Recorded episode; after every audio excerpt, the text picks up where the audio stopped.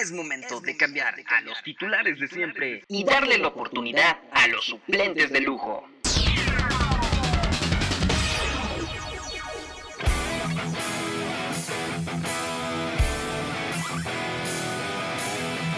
La banca. La banca. Es tiempo de la banca.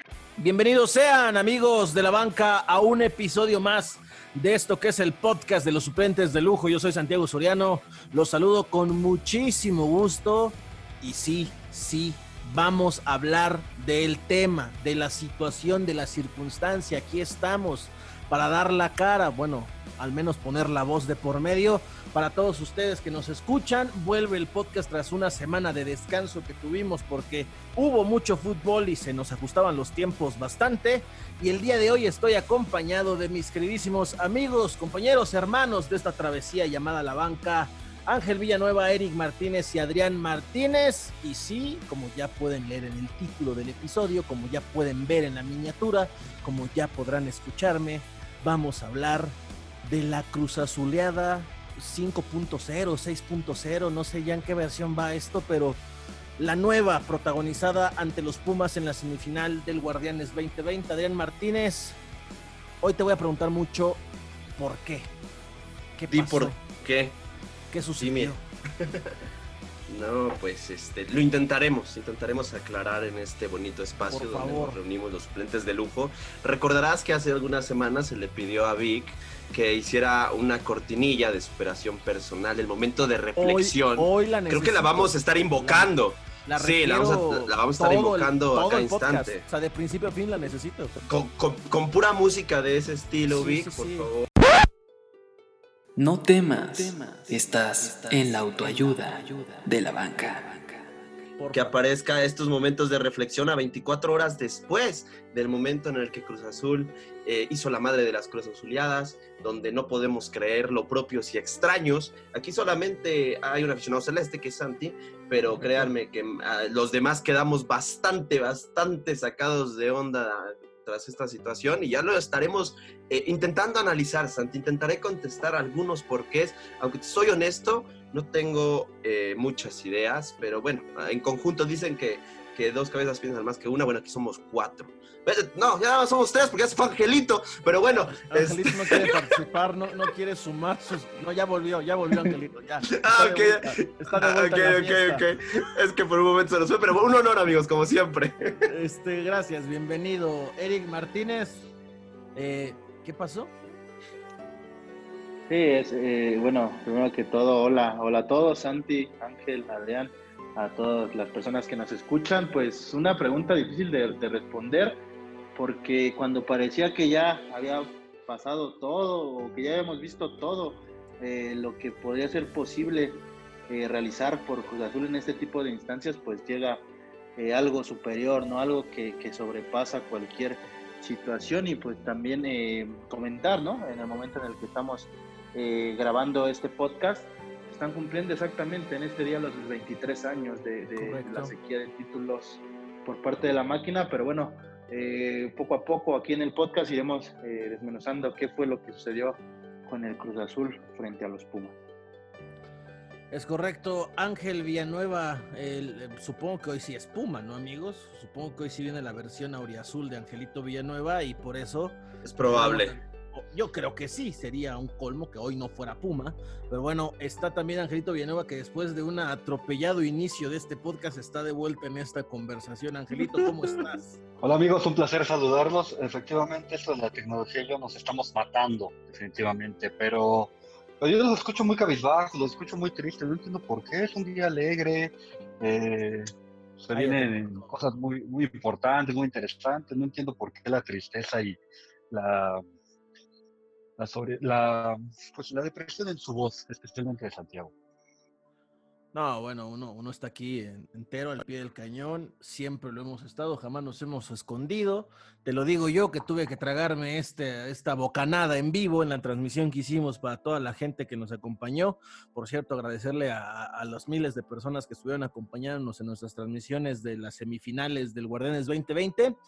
Y pues sí, el tema, ¿por qué es este? Vamos, no vamos a demeritar el hecho de que hay una nueva final en el, en el, en el fútbol mexicano, de que los Pumas con toda justicia, con toda autoridad, llegaron a la última instancia tras una remontada histórica, épica, algo que no se había presentado nunca en el fútbol mexicano y que obviamente León, que ha sido un equipo que ha desplegado un fútbol increíble a lo largo de dos años y que de nueva cuenta tendrá una nueva oportunidad para por fin capitalizarlo con un título. Pero es que esto, que se ha vuelto, más bien sintomáticos, que se ha vuelto recurrente, que, que, que a mis compañeros en la transmisión los dejó consternados literalmente cuando hacíamos la pregunta de cuál iba a ser el tema de esta noche que grabamos el podcast, pues coincidimos en que iba a ser la nueva versión de la debacle Cruz Azulina de la forma más inverosímil. Tras ir arriba en el marcador 4 a 0, en la vuelta se dejó alcanzar por el mismo marcador y fue incapaz en 90 minutos de meter un miserable gol. Vamos, no ni siquiera no fue incapaz, ni siquiera lo intentó Adrián. Sí, e, es increíble porque al final todos nos fuimos con la finta de la vuelta. Y yo sé que como Cruz Azulino, Santi, siempre te mantuviste bastante sensato, pero era imposible no ilusionarse, estarás eh, de acuerdo mm, conmigo. O sea, eran cuatro goles, güey. O sea, en algún momento decías, pues voy a, el domingo, qué hueva de partido vamos a tener. Seguramente de trámite, y si volvían a hacer la calca de la ida de, la, de los cuartos de final contra Tigres, pues daba a entender que eso iba a suceder. Lamentablemente es un partido donde lo hemos dicho y lo hemos platicado desde que se terminó, que, qué causas le podemos poner, ¿no? Yo creo que en un partido de fútbol siempre hay razones de peso a nivel táctico, ¿no? Más allá de que no seamos unos sabiondos de esa onda, hay gente mucho más capacitada. Sí vamos entendiendo al paso de los partidos y las horas de vuelo que llevamos en este proyecto ciertas cositas. ¿Qué hizo Cruz Azul? Salió igual con el mismo esquema de la ida de, los, de la semifinal, donde gana 4 a 0, hace la adecuación por la lesión de Adrián Aldrete desde los primeros minutos de la ida y pulso al Shaggy Martínez, cambió a una línea de 5, formó eh, un doble pivote con Vaca y un Romo bastante libre y esa capacidad es un box to box, como por ahí dicen en la Premier League, capaz de pesar en ambas áreas, puso Orbelín, puso al Piojo Alvarado, Cabecita Rodríguez, era el mismo esquema. Y tenía mucha coherencia de que lo repitiera porque Pumas, si cuando no necesita, bueno, entre comillas, no necesitaba meter muchos goles, dejó a su, a sus a su dupla de ataque, González Dineno, pues obviamente cuando estaba cuatro los iba a volver a mandar y en una de esas eh, te sumaba un tercer atacante. Entonces la línea de tres era totalmente entendible.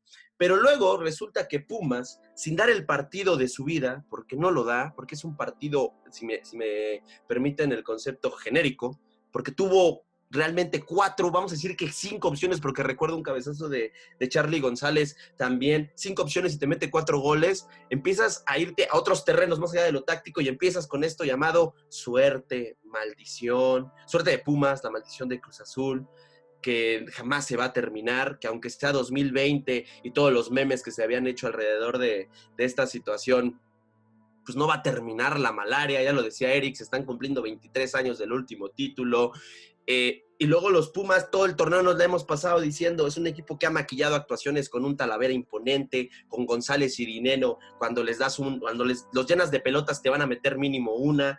Pues ayer sucedió. A, Dinero le pusiste dos, te metió dos. A González le pusiste dos, te metió una. Y, complementaste ahí con un Juan Pablo Vigón que da un juegazo.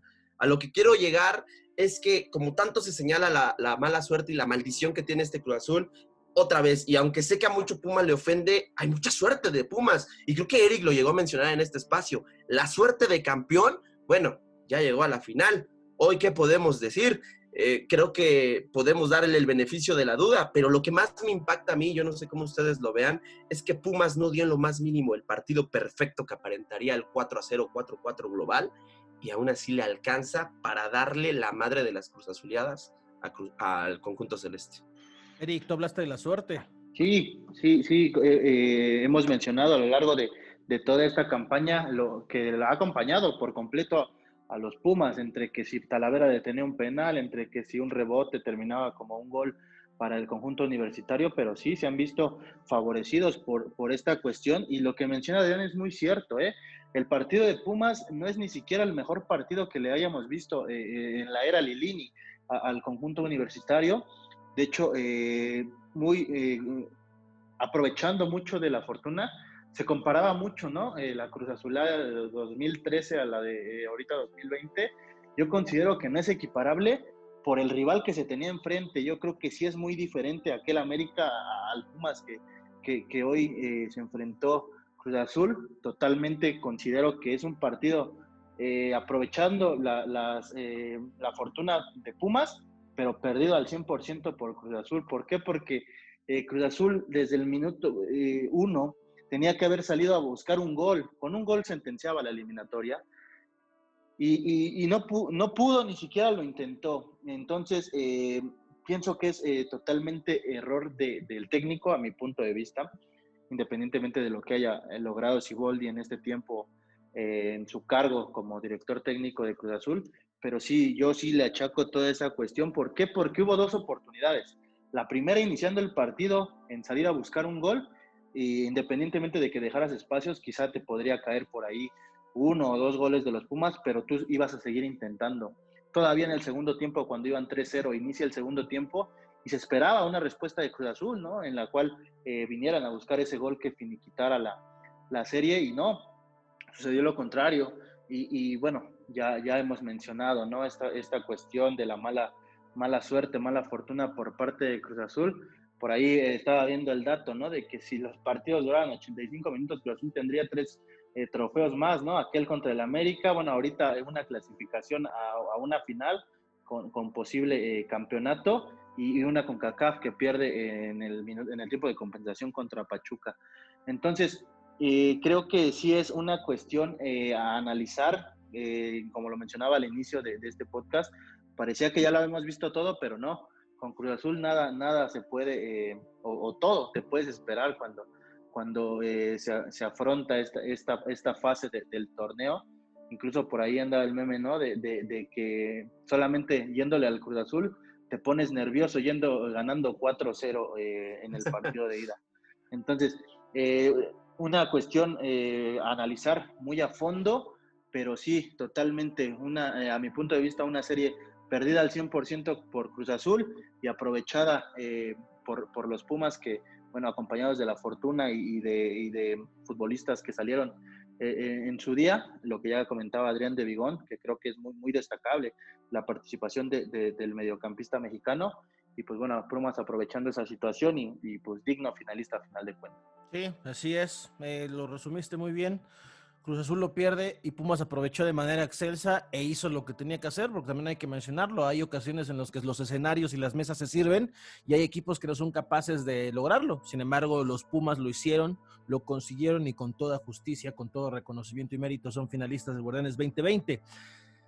Y bueno, Angelito, ya escuchaste a Eric, ya escuchamos a Adrián, y aquí en este panel de cuatro que nos encontramos grabando este podcast esta noche, al menos dos, Eric Martínez y un servidor, Santiago Soriano, creemos que si hay responsabilidad directa de esta eliminación histórica de Cruz Azul, es el caso de Robert Dante Ciboldi, el técnico uruguayo de la máquina. Sin embargo, cuando lo platicábamos de forma interna esto, tú decías que obviamente es, es culpa del técnico y los jugadores, de todos, y que sería injusto, equivocado por parte de Cruz Azul cortar el proceso del estratega que, bien o mal, a pesar de esta eliminación grotesca, pues los llevó a alcanzar un nivel de juego bastante, bastante vistoso y que a muchos propios y extraños, no aficionados de Cruz Azul, los hicieron creer que este era el bueno y al final de cuentas todo se derrumbó en 90 minutos. ¿Tú cómo ves eso, Angelito? Lamentable totalmente. O sea, sí, yo entiendo que al final de cuentas el responsable del equipo es eh, Siboldi y que si alguien tiene que salir de la institución, naturalmente es el entrenador. Pero también recuerdo alguna vez eh, las frases de Ricardo Antonio Lavolpe en donde decía que 80% son los futbolistas y el resto es el entrenador y me parece que también vi dentro del terreno de juego una apatía por parte de los, de los jugadores. Me quedo con algo que dijo Adrián y que también retomó Eric.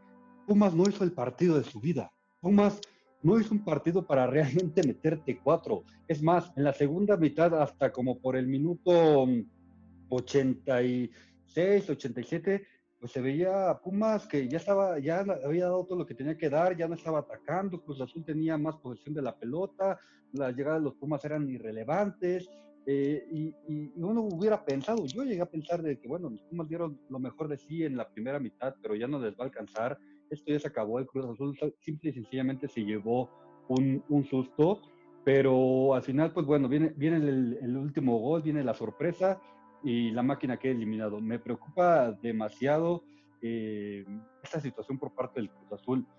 Es gracioso hasta cierto punto el, burlarse de la máquina y decir la Cruz Azulearon y la madre de todas las Cruz Azuleadas, pero caray, son futbolistas de primera división.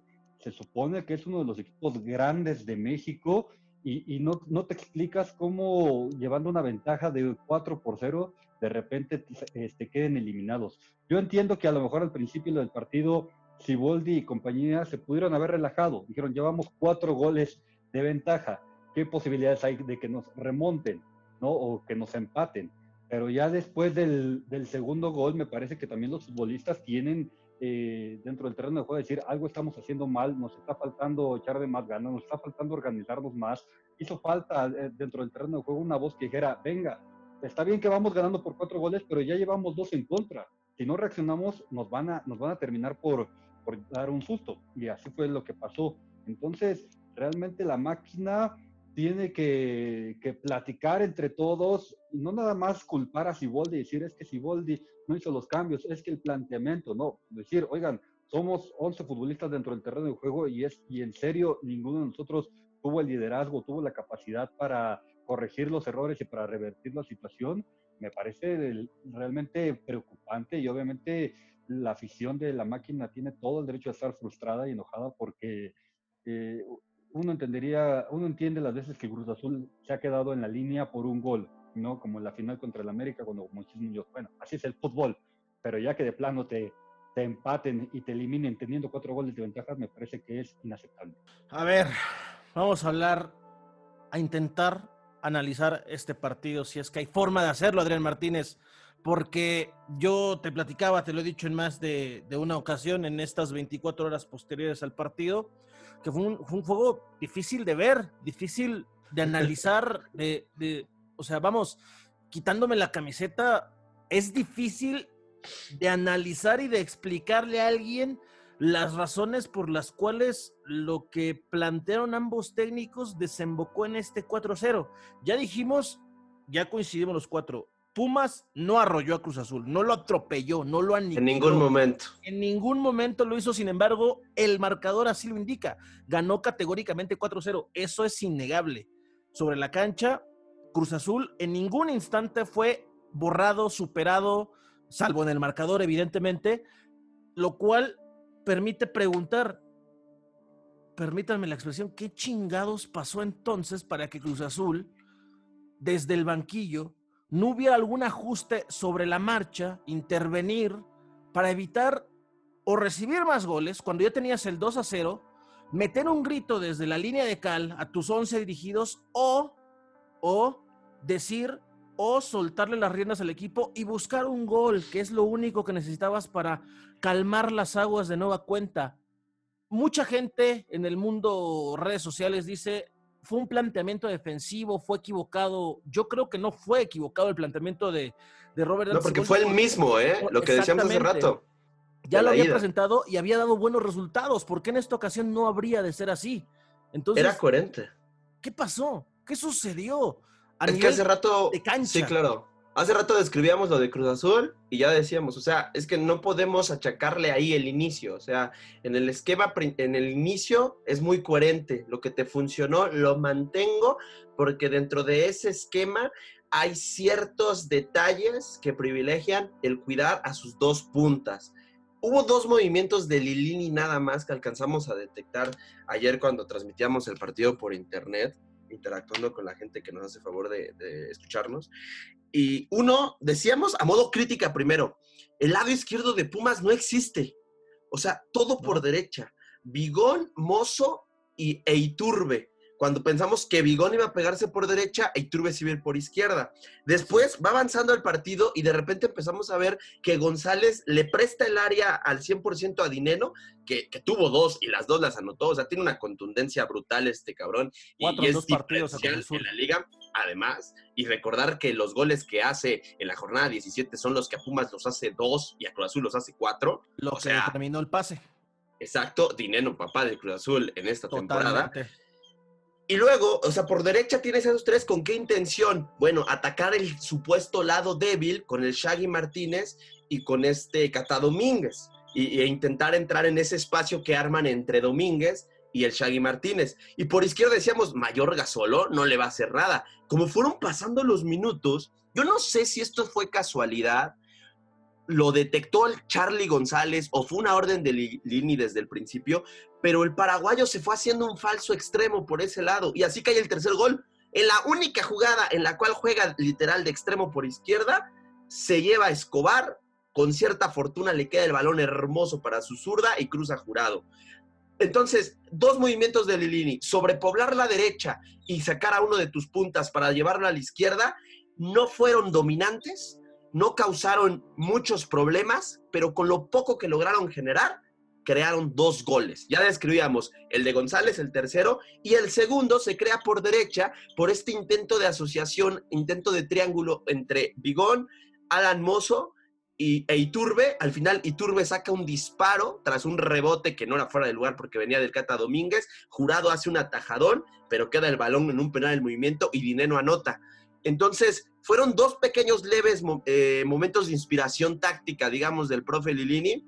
Y aunque no fueron avasalladores ni constantes y no lograron generar muchas ventajas, sí fueron suficientes para hacerle dos goles a Cruz Azul. Ok, si ya me metieron tres goles, para la segunda parte, ¿qué le pedíamos, eh, Santi y yo, eh, decíamos en la transmisión, ¿no? Sabedores de que si Boldi sabe más que nosotros cuatro juntos y todos los, los aficionados celestes, decíamos, bueno, pues saca, a, ponle un compañero al cabeza Rodríguez, revive el lado izquierdo de tu equipo para que el lado derecho, que es el poderoso de Pumas, tenga que preocuparse. Preocupa a Mozo, que vaya que es un tipo limitado en defensa, con el cabecita Rodríguez como extremo y deja Caraglio a Jiménez en el centro. Jamás pasó, jamás sucedió porque el Ciboldi necesitaba un gol, hermano. Podía caer el cuarto y con otro gol obligabas a meter a que Pumas metiera seis. Eso es lo que uno no puede entender todavía. Entonces, hay que decirlo, ya, ya lo aclaramos. Ciboldi no se equivoca en el planteamiento inicial.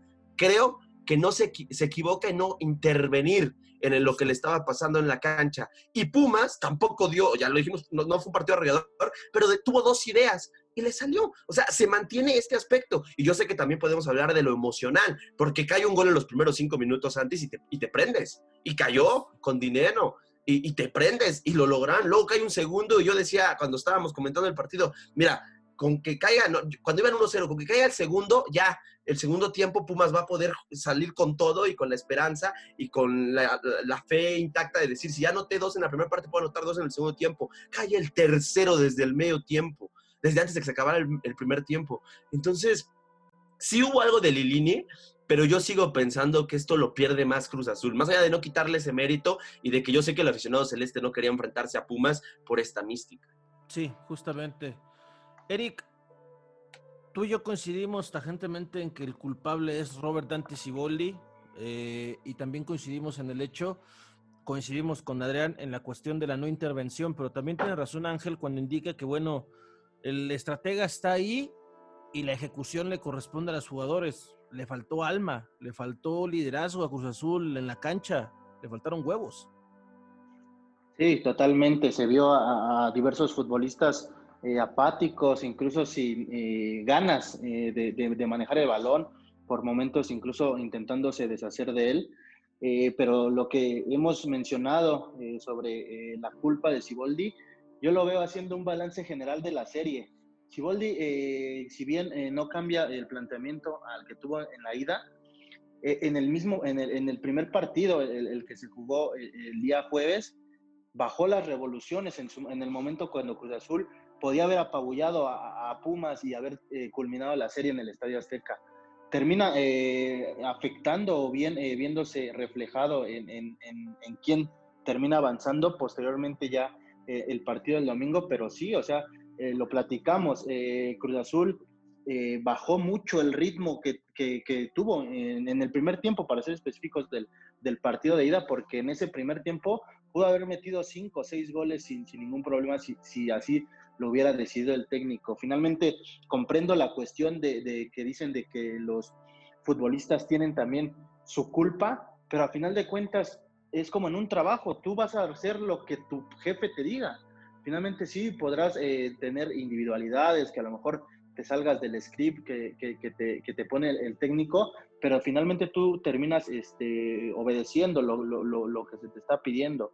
Si bien no, no, no es por este, cubrir o, justificar a los futbolistas, pero eh, creo que eh, si hubiera sido otra la reacción, incluso en el segundo tiempo del partido de ida, si hubiera llegado quizá con más ventaja y, el, partido de, del día de domingo hubiera sido muy diferente, si bien eh, no corrigió sobre la marcha, como bien lo mencionaban, nada más era cuestión de buscar o empujar un poquito al, equipo hacia adelante para encontrar un gol. Eh, quizá eh, como los, los, goles de Pumas, ¿no? Accidentado entre fortuna, pero eh, intentarlo y, pisar el área de, de, González para por ahí encontrarte un rebote o, o, realizar una jugada bien fabricada para poderte eh, hacer más grande, más grande la ventaja, que yo creo que esa no, no fue la, no, no hubo esa respuesta por parte de, de, del técnico, que es quien eh, debe ser el primero en empujar al equipo. Y quizá aquí ya el segundo tiempo del partido del domingo fue más aguantar a que no me hicieran el cuarto gol en lugar de yo hacer uno. Por quizá el mismo temor, ¿no? De que si me, voy a proponer, voy a dejar espacios y era más fácil que quizá Pumas encontrara uno o, más goles en el segundo tiempo. Por eso es que yo creo que sí se le debe achacar más al técnico porque él es quien, quien hace el planteamiento, él decide quién va a jugar, lo que mencionan del cabecita, que, que terminó jugando muy solo o, o en, en, ocasiones no, no era acompañado por algún, eh, alguna figura del área o algún delantero que, que jalara marca incluso, entonces finalmente los futbolistas hacen lo que pueden dentro de la cancha con lo que eh, con los recursos que el técnico pone sobre la misma para poder eh, emplear eh, lo que el técnico quiere plasmar. Correcto, correcto. Ahora, a una pregunta que le quiso a los cuatro y ahorita le voy a pedir a Angelito precisamente que me responda esto porque le atañe eh, directamente por lo que ya escucharán que les preguntaré. Cruz Azul tuvo un par de ausencias obligadas la del portero y capitán José de Jesús Corona por una molestia en la rodilla y después del partido nos enteramos que porque dio positivo a COVID-19. Y la otra, que ya la conocíamos de antemano porque salió lesionado en, el, en, la semifinal de ida en el Estadio Azteca, el lateral izquierdo Adrián Aldrete, lo cual le dio ingreso a Sebastián Jurado, y que nos parece, Adrián, no sé si lo confirmamos, ¿fue este su primer partido de liga con la máquina? Sí, como titular en la Liga MX. O sea, partido. te avientan a la vuelta, sí, 4-0, pero te avientan a una semifinal de vuelta a debutar en Liga con Cruz Azul sabiendo la maldita malaria que tiene encima. te das cuenta si quieres, del escenario. Si quieres, ahorita tocamos el tema de jurado a profundidad porque es digno de terapia, sí, pero sí, claro, se también se entendía, ¿no? O sea, si Corona no estaba, eh, al 100, pues tengo una ventaja de cuatro goles y tengo a Jurado, que es la promesa del fútbol mexicano, pues la voy a soltar y bajita la mano, va a jugar una semifinal en donde en teoría, entre comillas, no se juega ya mucho, se podía creer, pero va a tener un partido tranquilo, pero ya le provocaste un trauma y ya sabe que es Cruz Azulear en, un, en 90 minutos. Sí, y de la forma más terrible. Y ahora, lo del Shaggy Martínez, que también se puede analizar, que ese sector derecho fue también habilitado. ¿Qué pasó, Angelito? Angelito, ¿qué pasó? Pero, pero a final de cuentas, creo que Jurado no tuvo ninguna responsabilidad. Es, es justo lo que Eso. iba. Es, justo ¿no? lo que iba, porque igual, volviendo a la opinión, hubo un sector que quiso meterse con Sebastián Jurado como responsable en gran no. medida de esta, de este, de esta nueva pifia de Cruz Azul. No, Me parece que no tuvo injerencia en absolutamente ninguno de los cuatro goles, Angelito. No hay ninguno. Y lo mismo le pasaba en Veracruz. En Veracruz se comía 20 goles y en ninguno tenía la responsabilidad. Simple y sencillamente tenía un equipo que no sabía responder, que no reaccionaba y que el portero pues tampoco puede hacerlo todo. Ahora, yo sí creo que a lo mejor la presencia, el liderazgo, la experiencia de José Jesús Corona, pues eh, le hubiera dado otra cara al Cruz Azul porque desde atrás muy seguramente hubiera venido un fuerte grito, un, un regaño a sus, a sus compañeros pero meterse con Sebastián Curado, caray, es, es simple y sencillamente otra víctima. La verdad, como lo dijo eh, Adrián, es cuestión de terapia, porque el, el tipo tiene condiciones, el tipo tiene Claro. aptitudes, es un portero que con, con Veracruz se le, se le vieron muchas cosas, pero que cada vez que entra al terreno de juego le llueven siete u ocho goles, ¿no? Y, la verdad, pobre chavo, sería este, un desperdicio el, el hecho de que alguien, no, no sé, el psicólogo deportivo lo, lo, lo guiara, un entrenador de porteros, porque la verdad, no, él no tiene responsabilidades en, en los goles. Tristemente, Cruz Azul ayer se quedó sin, sin su capitán. Eh, insisto, yo creo que él hubiera marcado la diferencia eh, en cuanto al, al liderazgo que al equipo le, le hizo falta. Pero amigos, volviendo, volviendo al tema de, de Siboldi, es que ahorita lo pueden correr, pero yo les pregunto, ¿e- ¿eso es realmente eh, el remedio de, Cruz Azul? ¿Es suficiente? Porque si no es Siboldi, es Memo Vázquez. No, no, no creo que sea un remedio, pero entendería y creo que justificaría un poco si toman esa decisión, porque quizá el equipo queda tan deshecho que ya no va a haber la confianza de antes en Dante. Entonces, eh, ¿para qué perder tiempo en un entrenador que probablemente perdió toda confianza en 90 minutos? Yo sé que a lo mejor es muy radical y los chavos, los futbolistas van a decir, claro que no, eh, vamos a seguir adelante con Siboldi, vamos a seguir creyendo en el profe y todos esos clichés futboleros que, que siempre dicen los futbolistas cuando se les entrevistan, pero en el fondo es un equipo que está sufriendo una depresión muy fuerte, todavía va a tener Conca Champions, lo platicábamos antes de empezar el podcast, puede ser hasta contraproducente lo que suceda ahí, vas a enfrentar a Los Ángeles FC de Carlos Vela, no son los de hace un año, es un equipo que inclusive queda fuera en los playoffs muy temprano, pero eh, eh, tiene a Vela, eh, un futbolista top en América, va a acabar pronto. Y luego, si pasas, si lo llegas a lograr, te enfrentarías seguramente al América. Tú nada más dime si este 2020 lo, si, si por ahí lo terminas perdiendo también contra el América en semifinales, no olvídate. Entonces, Sigue a eso yo, colectivo. eh, Sí, o sea, por eso yo entiendo un poco y justificaría esa situación. No es un remedio de, de raíz, Ángel, estoy totalmente de acuerdo contigo. Sin embargo, si perdió toda la confianza, vamos, o sea, a este equipo hay que levantarlo lo más rápido posible. El torneo empieza el 7 de enero, amigos, en un mes. Ya. O sea, ya no, no, no hay tiempo tampoco eh, como para, para cambiar el chip eh, tan, tan fácil, ¿no? Entonces yo entendería eso de justificar. Y oiga, nada más para rematarlo de jurado, en un año se ha comido el descenso de su equipo, que un portero como Toño Rodríguez te meta gol y luego la primera cruz azuleada de tu vida. Eh, vaya, vaya añito. Por, ahí- por ahí, eh, bueno, no, no recuerdo eso en qué, en qué temporada fue, pero se comió nueve de Pachuca, ¿no? En- De Pachuca. Eh, La eh, pasada. yo- sí, yo Bueno, hace creo un año, que- hace un año. Que, que la cuestión de jurado es, finalmente llevas eh, cerca de seis, siete meses sin jugar un partido de, al- de alta exigencia y, y- y entrar en este, en este contexto y la carga que, que genera el, el ponerte la playera del Cruz Azul por lo ya acontecido en, en- en- ocasiones pasadas, termina pesando más para, para un joven que, que va iniciando, pero Sí. a- a- amén, de que ustedes opinen diferente, esto sucede hasta con Corona, ¿eh? Si, si, si Corona hubiera estado ayer, Sí, eh, sí. sucede también. ¿Por qué? Coincido. Eh, se habla de, Ángel habla de liderazgo, de tal, pero Corona también ha estado en otras cuantas Cruz Azuleadas y, y- y ha sido En incluso todas. hasta factor. Se ha contagiado. en de todas. esa situación. Sí, claro. Entonces también- considero que, que- que- que sí, sí, sí, sí afecta, como bien lo mencionas, porque es, es el líder dentro de- del rectángulo verde, Oye, pero a mi punto de vista sucede eh, igual o, o peor. y hablando de liderazgos, cuando no está José de Jesús Corona, el gafete lo porta el hombre de los 552 partidos portando la camiseta de Cruz Azul y que ayer, de los cuatro goles, al menos en dos, sí tiene injerencia directa y no escucho ni he visto a nadie reventarlo de la forma que amerita.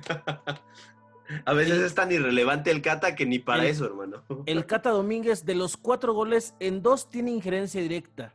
Porque concede rebotes que sí, puede ser fortuna, mala fortuna para Cruz Azul, buena para Pumas, pero él está ahí en dos de los cuatro goles y fue uno de los grandes responsables porque dio un partido asqueroso. Y justamente, si llevas el gafete capitán, queda más claro que lo llevas solamente por tiempo de antigüedad, no por absolutamente nada más, porque el liderazgo jamás pegó un grito para tratar de reanimar a sus, a sus compañeros cuando la debacle ya se les venía encima por ahí, se volvió popular rápidamente la imagen del Piojo Alvarado cuando cayó el tercer gol preguntándose, ¿qué, ¿Qué qué está pasando?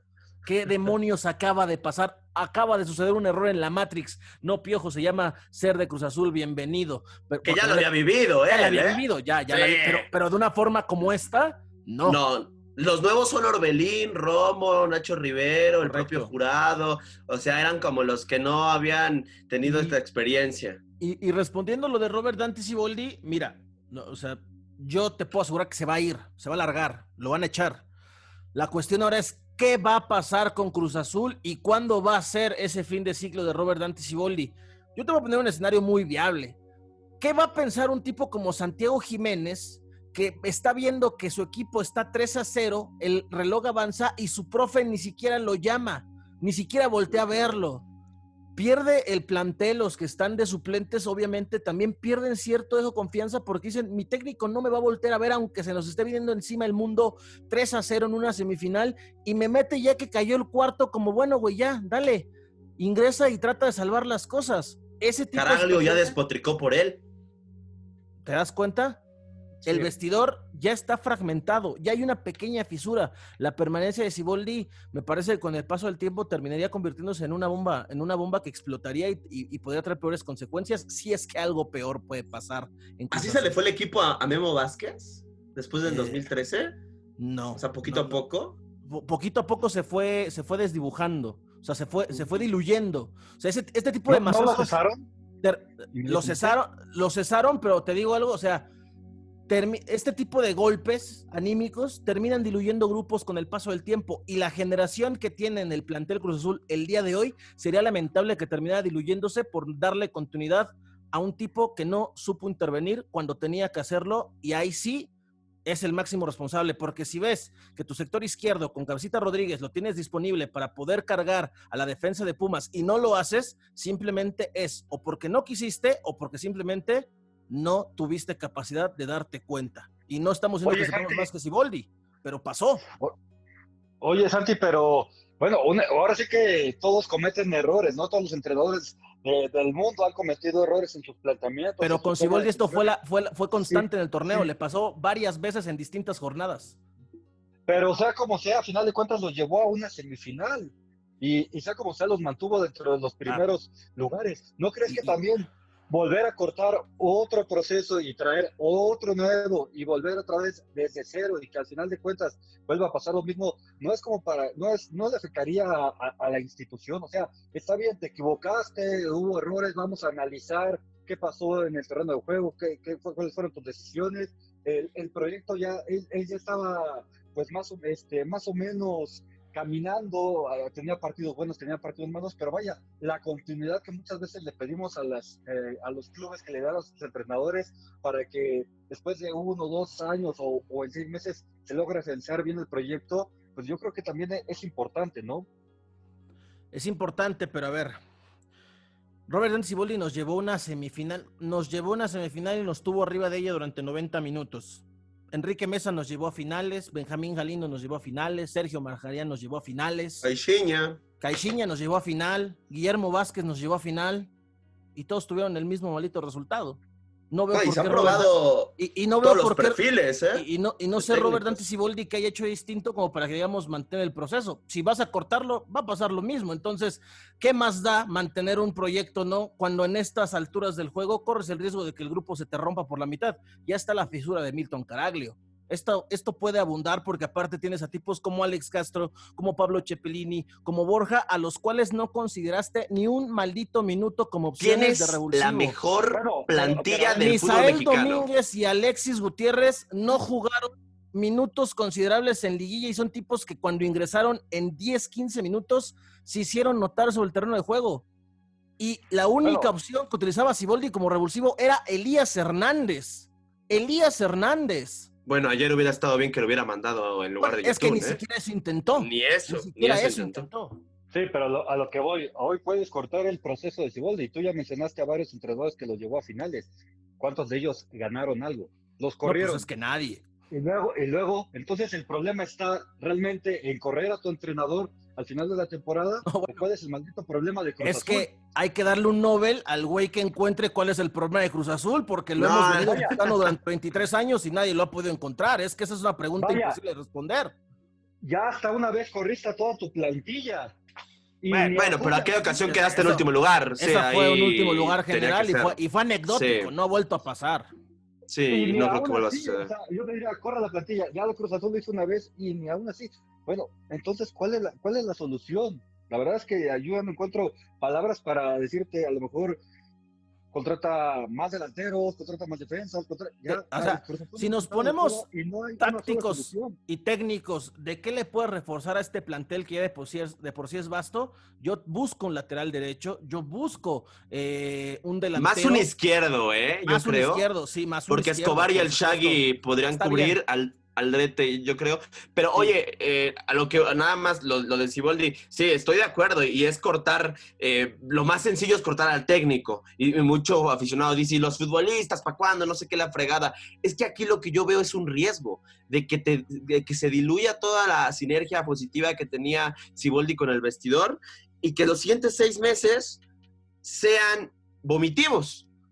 Y si Cruz Azul se quiere ahorrar eso y volver a ser candidato al título como lo dicta la cantidad y calidad de su plantilla, sí justificaría que se fuera Dante Siboldi. Si se queda, se le tendría que aplaudir a la directiva por aguantar, pero yo no estoy tan cierto y tan seguro de que Dante Siboldi tenga la capacidad de darle la vuelta a esto. Me sorprendería gratamente, porque es técnico, ¿eh, hermanos, y ustedes lo, lo platicamos. Sí, es un buen sí, técnico sí y, es. y- y- y es pragmático y mostró diferentes caras, más allá de que cuando se estrenó con Santos, bueno, con Cruz Azul hace años tuvo un interinato, ¿no? Pero cuando es campeón con Santos tenía un equipazo, una plantilla tremendamente ofensiva con el cabecita, con Giannini, con Furch, eh, Osvaldito Martínez. Eh, era una plantilla Ah, muy ofensiva y con Cruz Azul, claro, aprendió a, a- prácticamente em, cambiar y adaptarse a las circunstancias del partido, y eso era lo que se le aplaudía, pero ayer no lo hizo. Y, Cruz Azul, híjole, es que no, no hay una explicación, no es sencillo encontrarla, más bien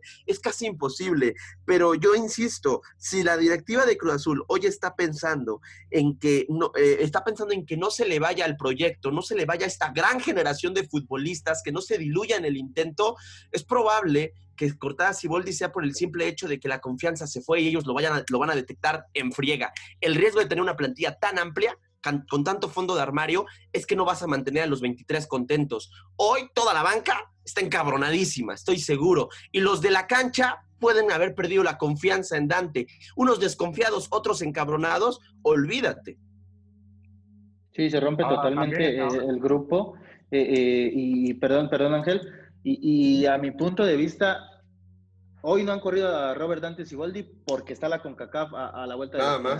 Eh, si, fuera otro el escenario, eh, el normal, eh, fuera de, de este 2020, ya se hubiera ido. Y yo pienso que se va a ir, como bien lo mencionaban, por, por diversos factores.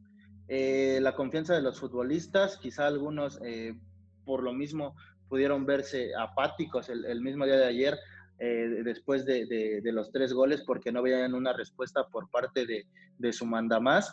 Y seamos sinceros, Robert Dante Siboldi llegó en- en, eh, a Cruz Azul en un, eh, en un escenario caótico en el cual se dudaba mucho de, de lo que podía realizar con, con Cruz Azul, e incluso porque hubo técnicos que no aceptaron el cargo de, de- o que no Eso. les llegaron al precio eh, del cargo de Cruz Azul en su momento, y siento que cierta, cierto sector del- del- de la afición celeste nunca estuvieron al 100% de acuerdo con, con, eh, el cargo de- del técnico uruguayo.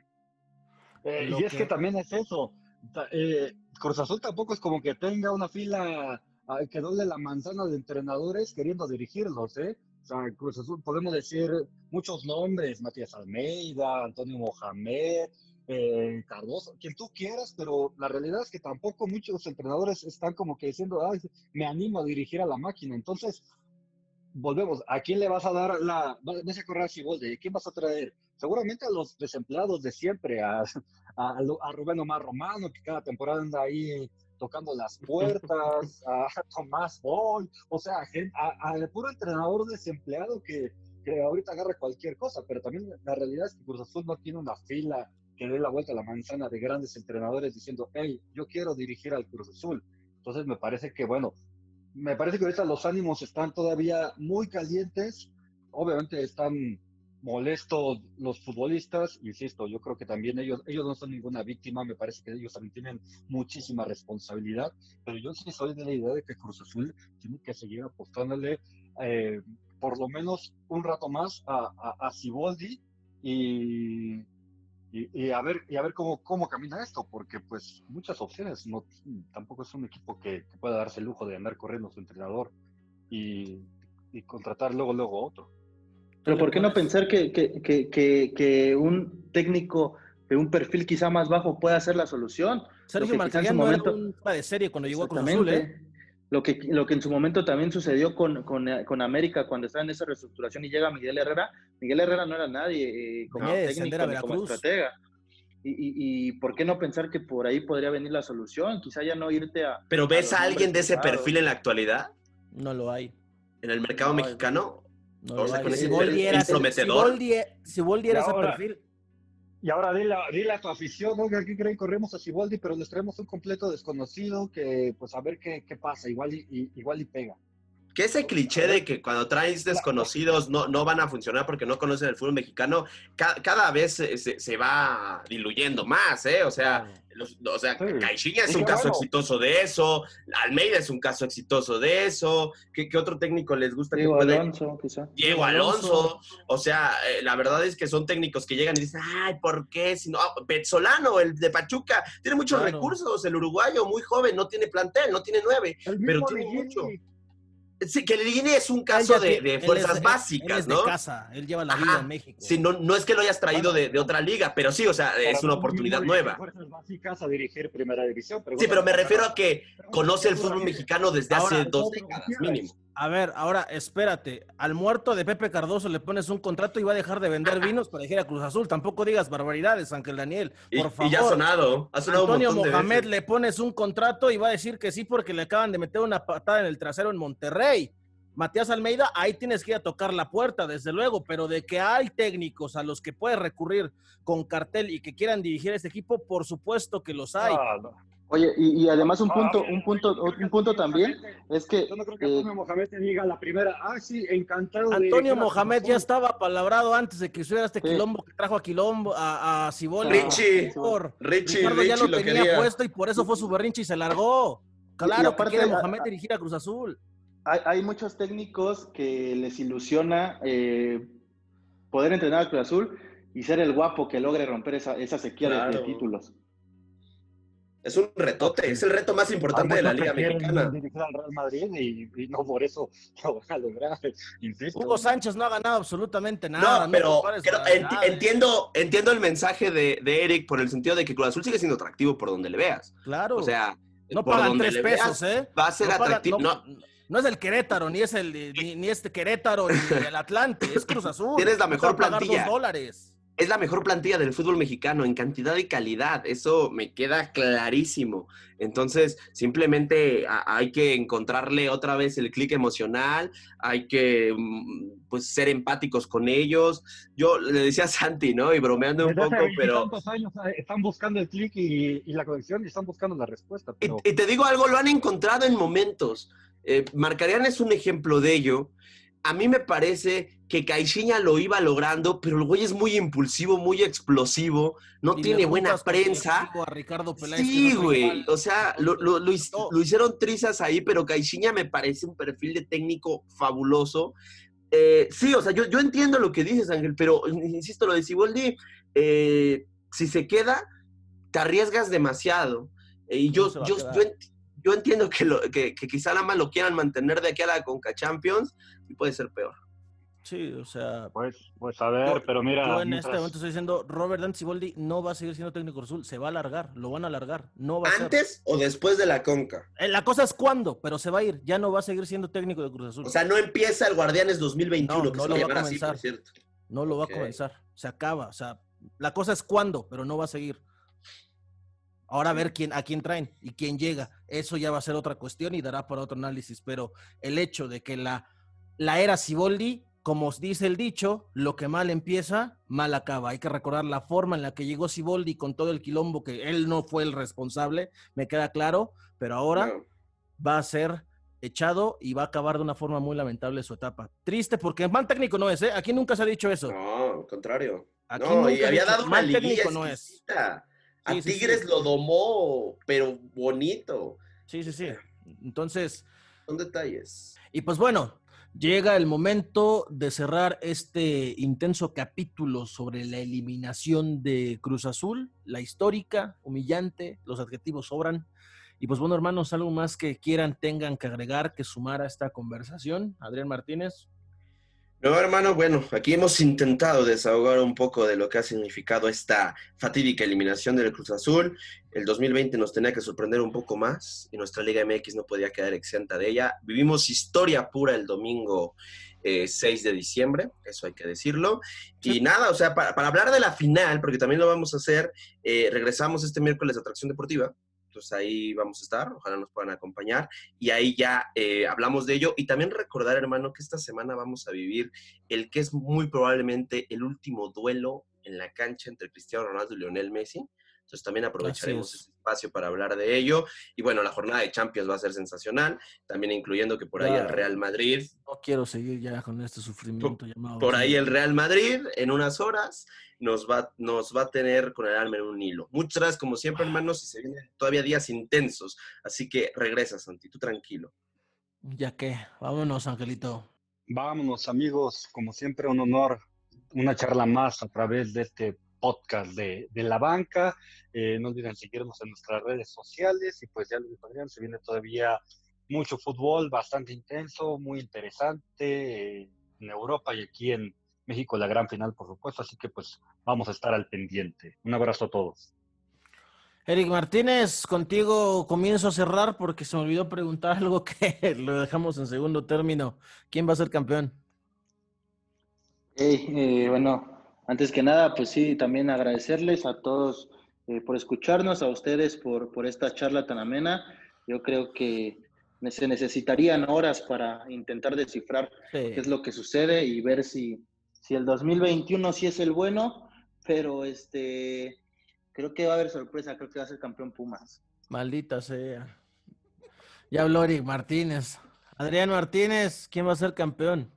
No, pues yo, tú tienes la respuesta. Yo lo sé, pero que la gente te escucha, ¿eh? Tírame un Es- salvavidas, por favor. Es, es León, el, el campeón, y este, no tengo pruebas, pero tampoco dudas. Entonces, este, esperemos, esperemos que se mantenga eso. Hace un año la atiné con Monterrey. Entonces, si la atino con León, eh, la siguiente. Guardianes 2021, vamos rebaño, ya, la fregada, ya, la chingada. Ojalá, ojalá. Y a Angelito Villanueva, pues ni le preguntamos, ¿no? No, fíjate que a pesar de todo, yo sí creo que va a ser el León. León Mira, no va a cometer esos errores. Estamos León todos, estamos todos locos, güey. Ya vámonos. León es un ¿Tú, Santi? ¿Eh? ¿Tú? Eh, al 90, al 90 cae un meteorito en el No Camp y se cancela el maldito año. No, este, va- yo creo que va a campeonar la fiera, León. No tengo tampoco pruebas, pero tampoco tengo dudas y sí profundos deseos de que sea eso, que sea el León.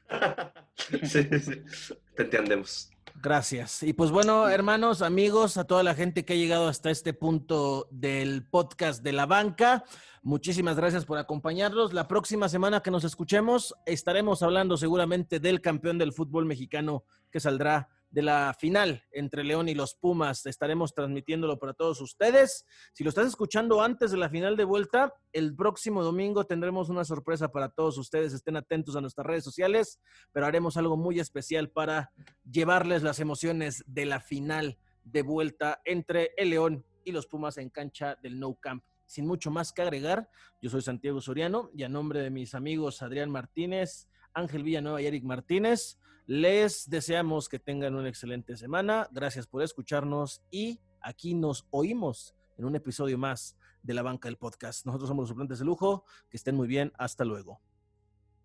Arriba Pumas.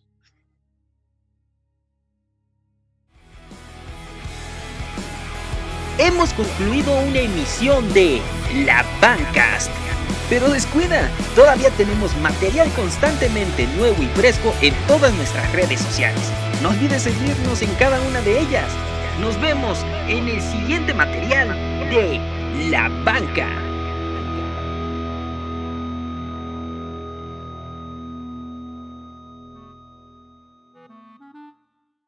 Esto pasó al minuto 13.06, donde por obvias razones el editor, Crack, Papu, hizo magia y les trae este fragmento que fue el original, escúchelo.